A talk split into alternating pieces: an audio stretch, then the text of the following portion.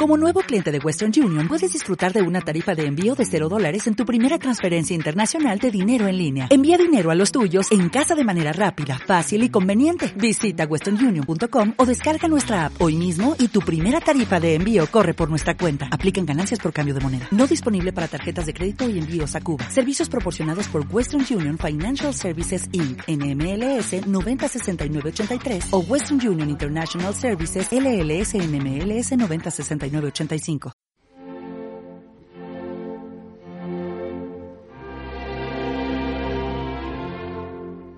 Viajero y curioso incansable, pero nunca turista, gran defensor de sus ideas, amigo de la naturaleza, de la sabiduría oriental, amante confeso de Lao Tse, escritor, por supuesto, no diré intelectual, e incluso en una etapa que muchos añoramos, presentador de informativos, y por lo que este aprendiz de periodista quiso tenerle aquí, uno de los hombres más sabios de este loco país. Ecosí, don Fernando Sánchez Dragó. Buenas tardes. Buenas tardes, Adolfo. Exagera usted, exagera, pero en fin, se lo agradezco. Para nada, corto me quedo. Bien, bien lo sabe toda, bien lo sabe toda la audiencia que nos está escuchando. Señor Dragó, siempre empiezo estas charlas eh, con una pregunta un poco a sangre fría. Eh, son las que más me gustan. Sí, pues quería preguntarle qué es para usted la felicidad. Bueno, la felicidad fundamentalmente es tener la conciencia tranquila. Eh, no depende de las circunstancias materiales, del dinero, del éxito, de ninguna de esas cosas. Nada de eso da la felicidad. Eh, es absolutamente imposible ser feliz si no se tiene conciencia tranquila.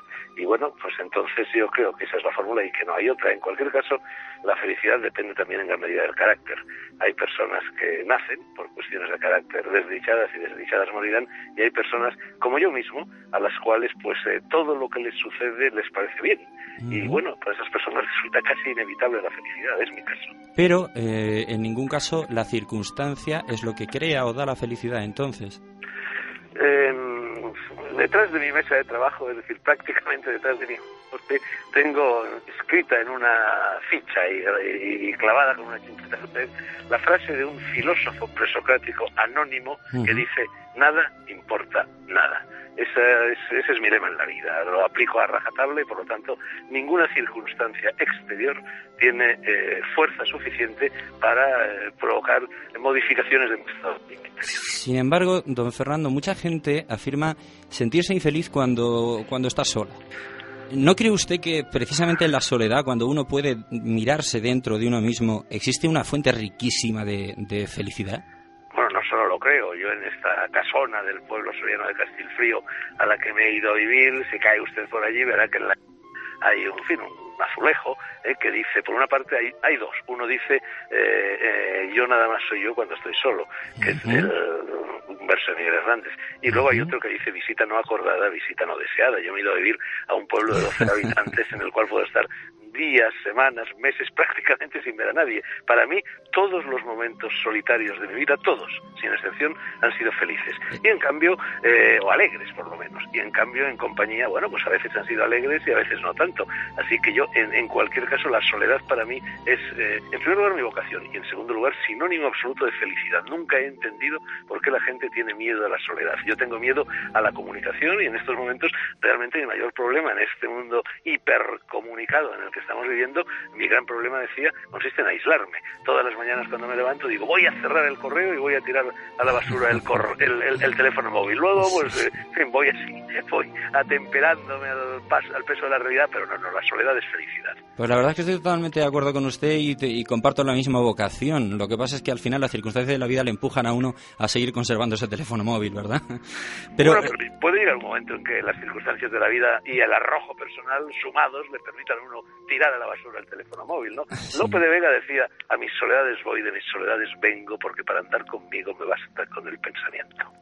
Don Fernando, hablaba usted del miedo, y es que la gente teme, la gente tiene, tiene muchos miedos, y el, el principal, o quizá donde, donde todos convergen, es el, el, miedo a la muerte. Yo que le he leído, eh, sé que no debemos tener miedo a la muerte. Eh, ¿Por qué le tenemos miedo? ¿Debemos temerla? No, no debemos temerla, no debemos temerla porque en cualquier caso es el reverso inseparable de la vida y si no hay muerte es que no hay vida. Eh, efectivamente, el miedo anida en el corazón del ser humano y anida, creo, prácticamente en casi todos los seres humanos y anida, creo yo, disfrazado con distintas máscaras precisamente porque el ser humano es el único ser vivo que sabe, es consciente de que va a morir. Yo creo que ahí se generan sus miedos. Quien consigue curarse el miedo a la muerte se ha curado prácticamente de todos los males del alma. Se ha curado de cualquier fobia, de cualquier neurosis, psicosis, ansiedad, eh, de cualquier temor. Eh, y en cualquier caso, hay una fórmula también mágica, que seguramente sabe usted que yo, no es mía, vamos, yo la leí en Krishnamurti, que yo la he utilizado mucho en mis escritos, que dice, haz lo que temes y el temor desaparecerá. Eso es mano de santo. Cuando uno tiene miedo, tiene que hacerlo. Esto es lo que dicen, ¿no? Más adelante, como los toreros, a partir de uno se da cuenta de que no hay motivo alguno para temer nunca nada. Enfrentarse a sus miedos. En, en ese caso, claro, de ahí le viene a usted también eh, su afición a, la tauromaquia, eh, porque es eh, realmente enfrentarse al peligro, enfrentarse a la muerte, ponerse delante de la muerte, ¿no? Y, plantarle cara. Efectivamente, la tauromaquia es seguramente la mayor escuela que existe hoy día en el mundo para aprender a vivir curiosamente. Yo siempre digo que, en fin, esos cánones de la tauromaquia que dicen parar, templar, mandar, y hay que añadir dos más en el toreo moderno, ligar y cargar la suerte. Quien sabe hacer eso ha aprendido a vivir. Sí, liga. Que yo conceda tan extraordinaria importancia pedagógica, además de estética y de religiosa y sagrada, a, la tauromaquia. Vamos a hablar de vamos a hablar de religión, don Fernando. Sé que tenemos poco tiempo, pero quiero hacerle un par de preguntas más.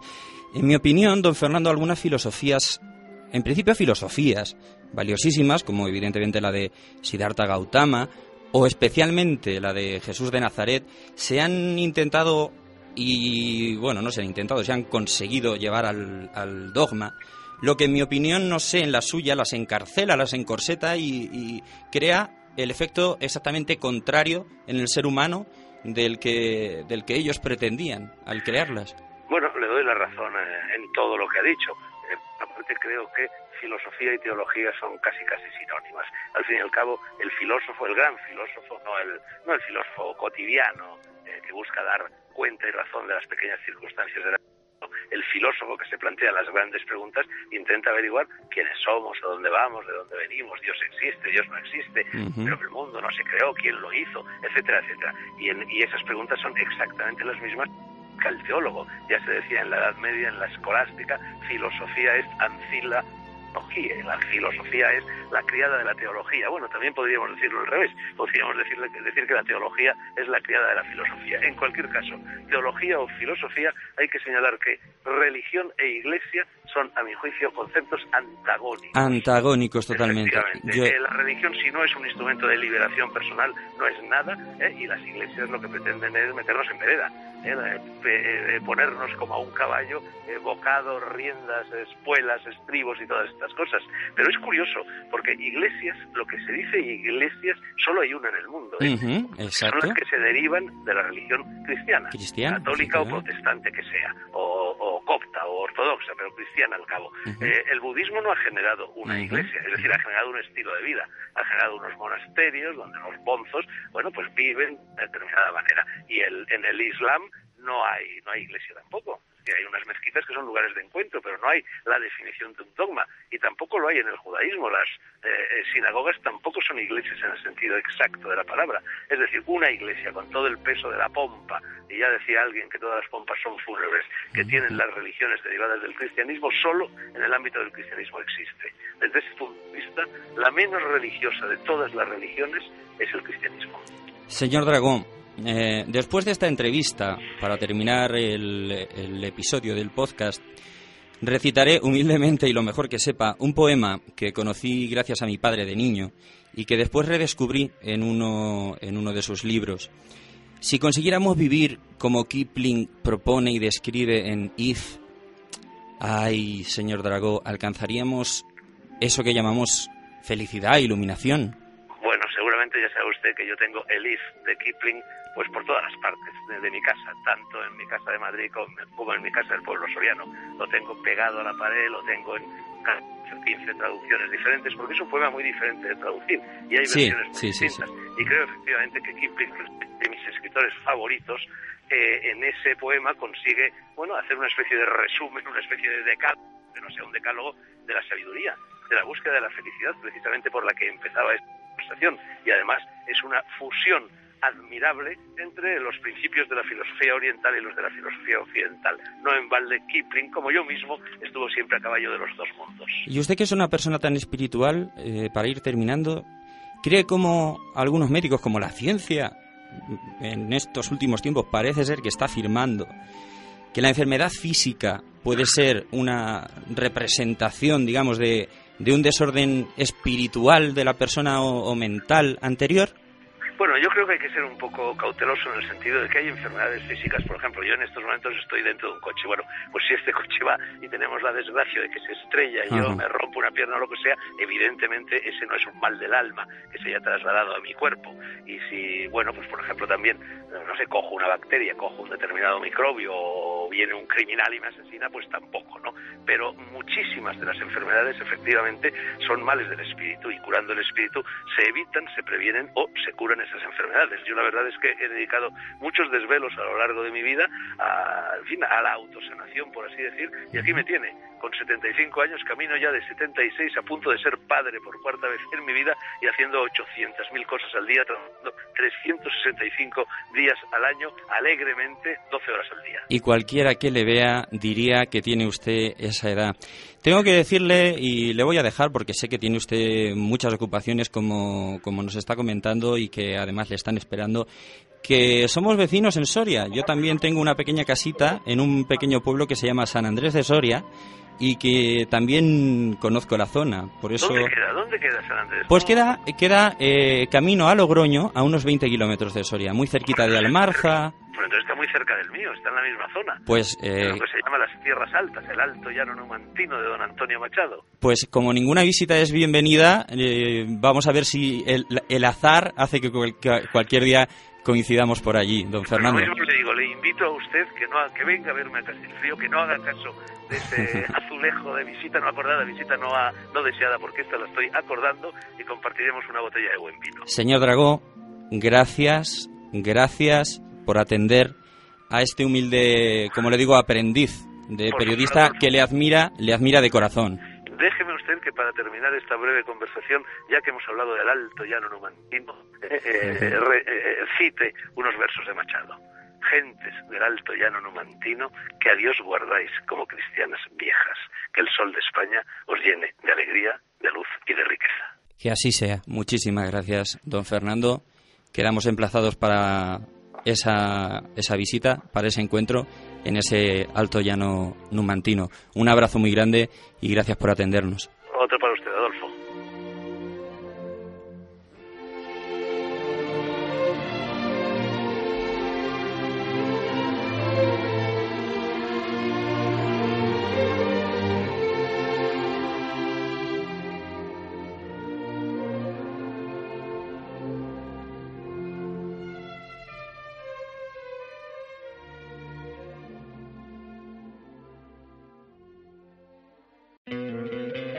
Te encantaría tener 100 dólares extra en tu bolsillo? Haz que un experto bilingüe de TurboTax declare tus impuestos para el 31 de marzo y obtén 100 dólares de vuelta al instante. Porque no importa cuáles hayan sido tus logros del año pasado, TurboTax hace que cuenten. Obtén 100 dólares de vuelta y tus impuestos con 100% de precisión. Solo con Intuit TurboTax. Debes declarar para el 31 de marzo. Crédito solo aplicable al costo de la presentación federal con TurboTax Full Service. Oferta sujeta a cambios o cancelación en cualquier momento.